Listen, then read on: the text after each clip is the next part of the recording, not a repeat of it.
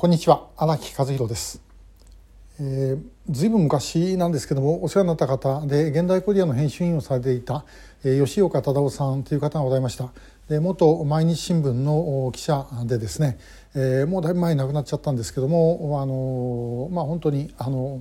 こうすごいいい人でした。で、えー、その吉岡さんはですねでも実はあの陸軍が大嫌い。えー、だったんですね。で、えー、ご本人はあの海軍のですね予備士官、えー、予備士官というのはまあ学生だったあの人たちは学徒動員やなんかで要はあの士官が足りなかったもんでですね、まあ、その学徒動員やなんかをやってで、えー、高学歴の人間をあの軍に入れていった。その中でまあ海軍に入ってで、えーまあ、終戦を迎えるわけなんですね。ですからまあ本当のもともとの根っからの軍人というわけではない。ですけども非常にですねあのまあ海軍大好き陸軍大嫌いっていう人でした。で実は海軍と陸軍の間ってですねあんまりあのどこの国でも、えー、仲は良くないんですね。でしかし日本の場合はですねもうそれが本当にこう特別、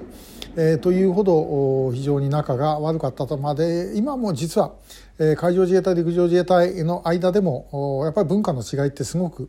えー、あるんですけどねただまあ基本的にあの昔陸軍士官学校海軍兵学校って、えー、分かれていたわけですけど今は、まあ、あの防衛大学校ということで、まあ、一緒なのでですねで、まあ、しかも空が入ってますから陸海空ということになるんで、えー、昔に比べればだいぶ薄まってはいます。で昔のその陸軍と海軍がどこまで仲悪かったのかという、まあえー、一つの象徴はですね陸軍が潜水艦作ってしまったというおそらく世界中でも日本しかないだろうというようなことですねこれはまあ輸送用の潜水艦なんですが海軍があの輸送に協力してくれなかったと。ということですねもうしょうがないから自分で作っちまおうということで作っちゃったというのが陸軍の潜水艦、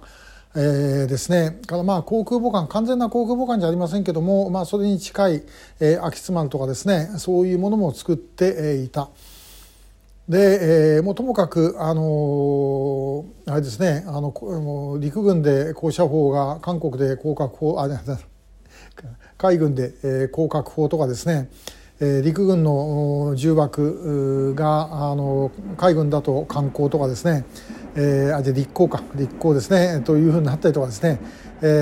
ー、なんでそこまでこだわるんだというふうに思うほど別の世界、でした。で、えー、これあの西尾寛治先生と石破茂さんの、えーと、対談本だったかな何回出てきますね。あの海陸全力を挙げて戦い余力を持って英米に当たるという言葉が、まあ、これ昔の言葉であったそうでそれだけ、まあ、つまりイギリスやアメリカ相手にして戦争するよりもですねあの海軍と陸軍の戦争の方が激しかったとすら、まあ、言えるのではないだろうかというふうに思います。まあ、考えてみればよくこれで、えー、世界中の大国相手に戦争をやって4年間もなんとか持ちこたえたものだなとこれ本当にあの笑い話にできないんですけどもあれもし海軍と陸軍が協力してやってればですねあの、まあ、負けなかったんじゃないかなというふうに私は本気で思っているんですね。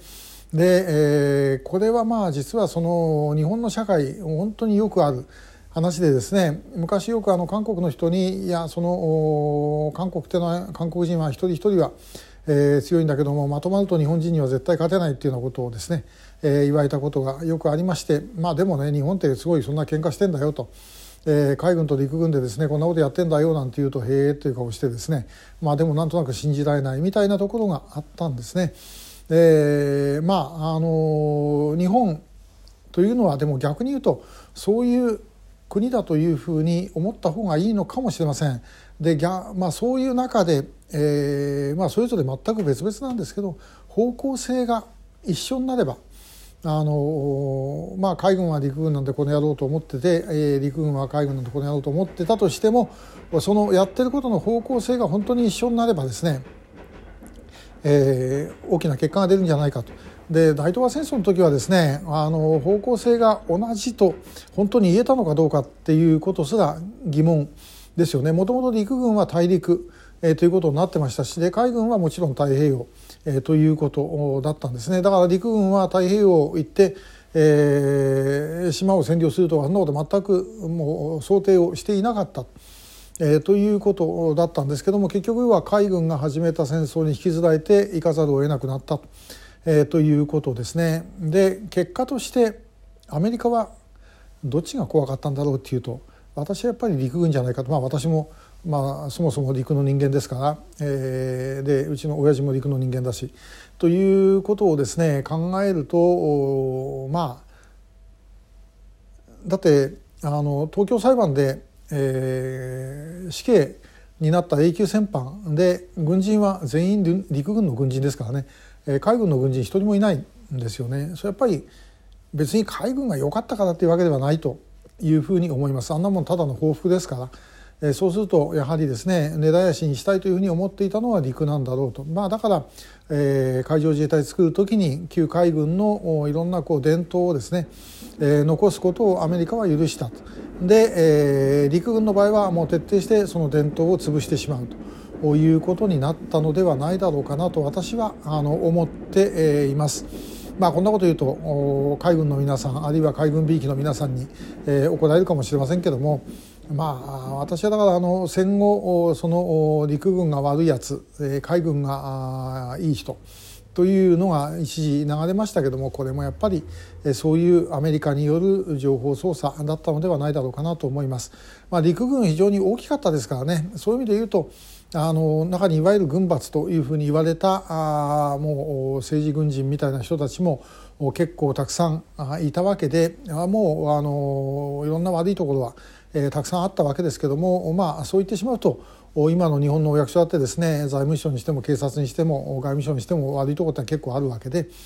えー、それを人の手で、えー、いじくられてしまったということが問題だったんじゃないかと本来自分たちで、えー、そこは是正をしていくべきではなかったのかなというようなことも考えたりいたします。えー、でもまあまあ、今その自衛隊の中で統合運用ということで、まあ、随分言われていて、まあ、そういう意味ではあの統合は進んでいると思いますけどもやっぱり違いもそれなりにある程度あった方がですね、えー、まあ面白いんじゃないかなとまたある意味発展も牽制もあり発展もあるということではないだろうかというようなことをちょっと思ったりしております。今日もありがとうございました。